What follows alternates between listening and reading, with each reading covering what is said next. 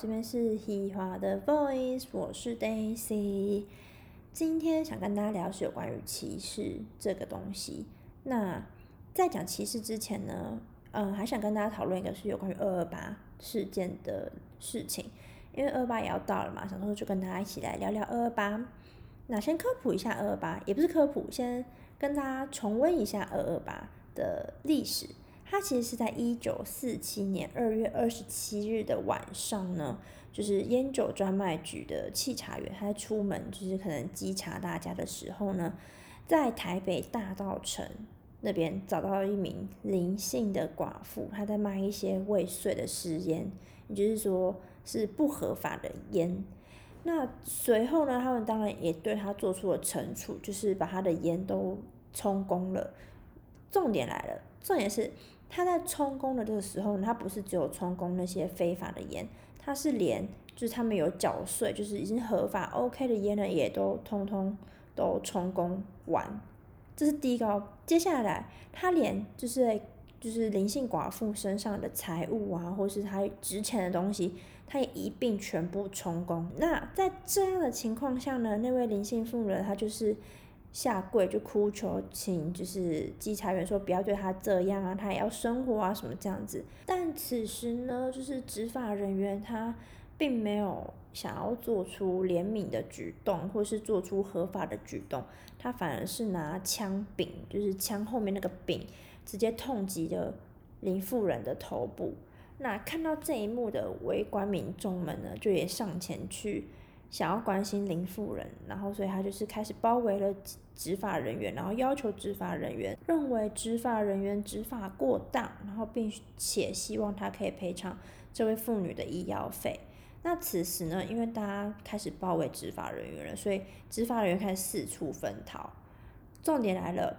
他们四处分逃的时候呢，有一位执法人员呢，他就对空鸣枪，请大家不要这样子做。在他做对空鸣枪的这个举动的时候呢，却击中了在旁观看的市民，然后这位市民呢，最后也就是伤重不治。那也因为这样，所以他更加引发了民众情绪的不满。毕竟，其实，在那个时代背景下，他们其实是已经积怨很久很久很久了。然后在刚好这个事件的爆发，也才引来了二二八事件。那其实刚刚大家应该有发现，我讲的是二月二十七号的晚间发生这件事情。那其实发生这件事情的时候，他们并不是立马就叫它二二八事件，它有另外一个名字，它叫弃尸血案。但到了隔天呢，就是二月二十八号的时候，因为民众呢对于当局处理昨日就是二月二十七的弃尸血案方式非常不满，所以呢，在二二八早上的时候呢，就开始有。市民啊，或是群众结队游行到，呃，那个专卖局，就是烟酒专卖局里面请愿。那这个事情发生的时候呢，却没有人去接见他们，也没有人就是来跟他们讲讲话，都没有，反而是属于一种冷处理啊，或者是有点不屑他们的那种态度。所以到了下午的时候呢，有更多的民众，他们就。到了当时的台湾省行政长官公署请愿，他们希望说可以严惩凶手，不要让凶手可以就是好像什么事都没有发生一样继续这样子生活，并且他们希望可以撤销专卖局，就是因为他们认为说这是一个不太符合时代的东西，所以他们也希望说可以撤销专卖局。结果我觉得。重点就在最这边，到上面可能都是和平的请愿，和平的希望大家说不要这样啊，我们应该符合时代啊，什么什么的。可是接下来，嗯，当时的国民政府这个举动就开始造成了真正的二二八事件为什么会延烧这么久的原因了。当时他们派出了军警开枪射击，造成了数人死亡。嗯，或许不是说数人，应该是说真的蛮多人的。那室内开始停工停课。民众也自发的开始开会，然后占领广播电台啊，向全省广播，让大家都知道这件事情。而且在这过程中，就是大家反抗这过程中，其实很多军警啊，他们是可以无预警的对民众开枪扫射，以造成当时有这么多的民众死亡，然后让民众的情绪又更愤慨，又使得局势又更加恶化。所以其实，嗯，在说真的，二二八的引爆点或许是当时的林姓妇女她的这个走私烟的情况下，可是真正会让大家很不开心、很不满的，或许是他们当时的国民政府的一些行为，他们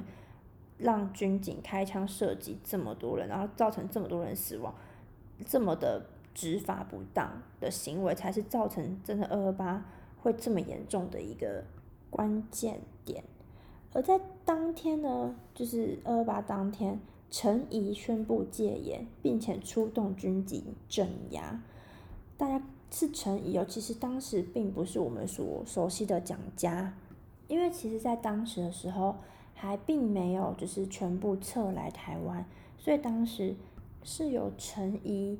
来管理台湾的。也就是说，在二月十八的时候呢，陈仪就直接宣布了戒严。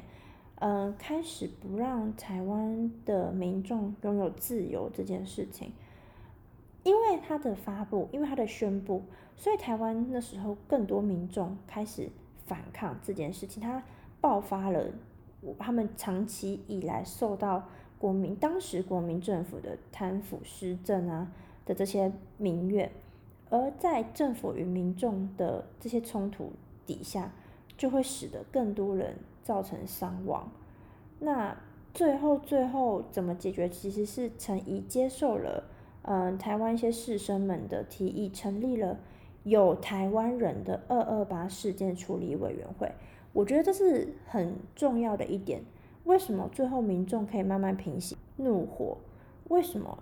呢？因为在成立这个委员会的时候，他不是说只有外省人而已，是由外省人及本省人。一起共同成立这个二二八事件处理委员会的，所以他的慢慢的事情才落幕。那我跟大家先简单讲一下陈怡这个人好了。嗯，其实陈怡他到后来呢，当然他就没有继续担任一些重要职位，但其实他没有办法继续在国民政府底下担任重要职位的原因，并不是因为二二八事件。而是因为当时陈仪跟当时的中共政府非常的要好，然后甚至是其实有一点点像是间谍的角色了，所以当我们的蒋中正先生他知道这件事情之后，做出了相对应的惩处，最后陈仪其实是被枪决的，而且是在台湾被枪决，因为陈仪。被押到台湾枪决的，所以他其实他的墓一开始是在台湾的。那陈毅伏诛之后呢，他的立碑就是他墓碑上面并不是写的他的名字，他是写的成功退宿之墓。为什么他不写名字呢？其实，呃，后来他的就是帮他办后事的人有说不写本名是希望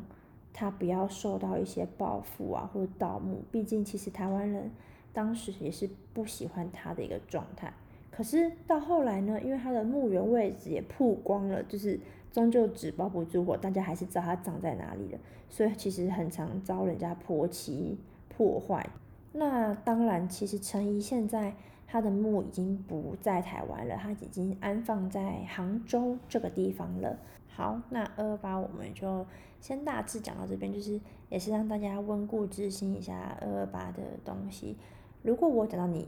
不知道的，那我很开心，我带给你新的东西。可是如果我有讲错的话，也欢迎你跟我说一下，因为我也不确定说我是讲的百分之百是对的。接下来就讲到我们今天的重点，就是歧视这个东西。嗯，我今天想讲歧视，其实有关于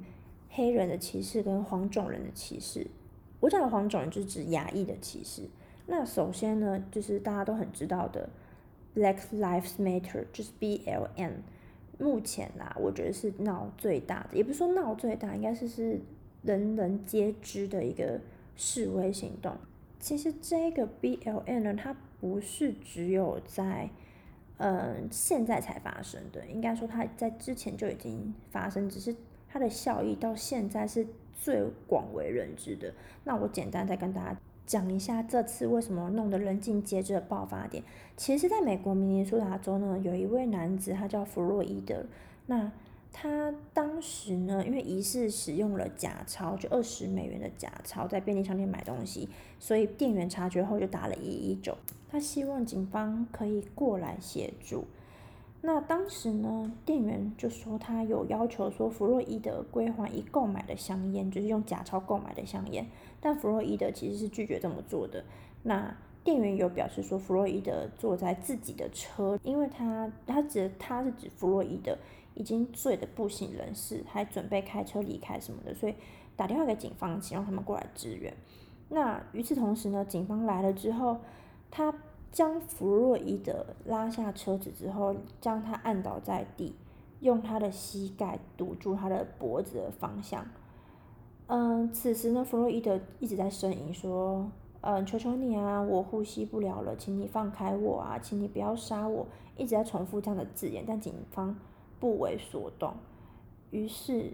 当警方发现的时候，应该说，当弗洛伊德已经没有了。任何争吵后，警方还是持续的将他按倒在地。等到真的警方发现的时候呢，弗洛伊德其实已经是处于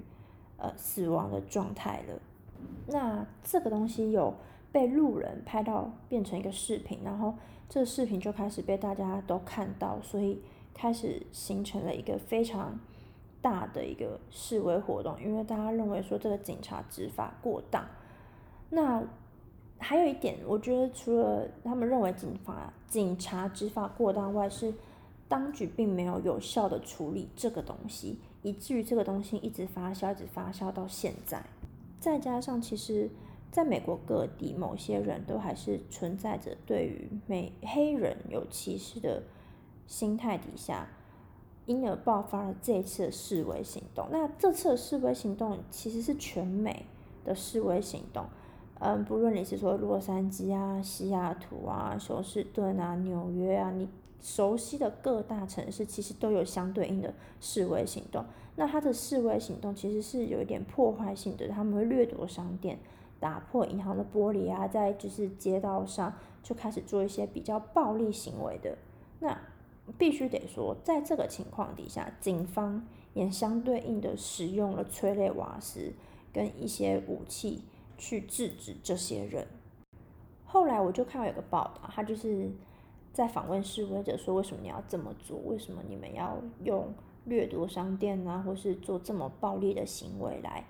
就是示威呢？”结果这个示威者他就说：“他说其实这很这是一件很悲哀的事情，就是我们为什么要这么做是一件很不好的事情。但是就是因为我们这么做，所以政府才会知道我们的诉求。”如果我们只是静静的在那边什么都不做，其实政府是不会去 care 我。我觉得其实这句话背后的意思是说，少数人种的诉求，如果我们不积极或是不做出这样的行为的话，政府官员是不会理我们的，因为我们只是少数人而已。那其实弗洛伊德的弟弟他也有现身说法，他是说，嗯，他不需要他的哥哥回来了。他需要的是公益，因为他认为他的哥哥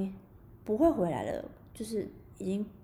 死去，所以他不会回来了。可是他希望还给所有黑人们一个公义、一个道理而已。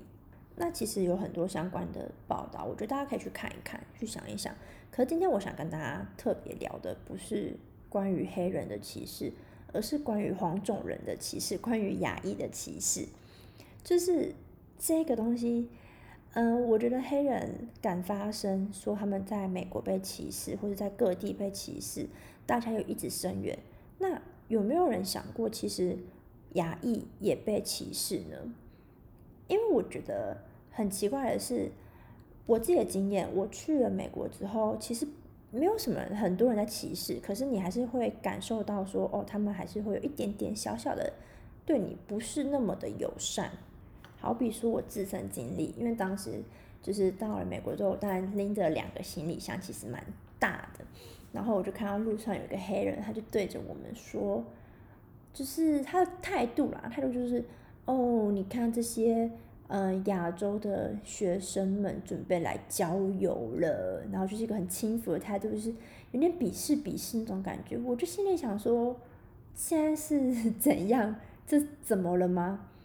可是，嗯，我不知道大家是不是跟我一样，嗯，我的想法就觉得，好啊，算了，反正他也没有真的就是侵犯到我什么的，那就算了。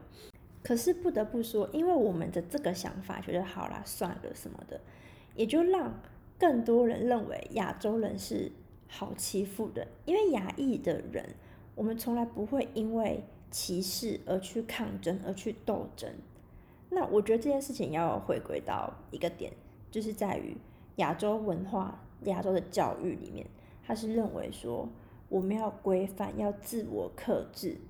所以。我们都会觉得说好没关系，那既然别人没有对我怎么样，那我就让他过去吧。因为小时候的教育，父母都是告诉我们说，就尽好自己的本分，不要随意的发表自己的情绪啊，或是意见之类的。甚至我们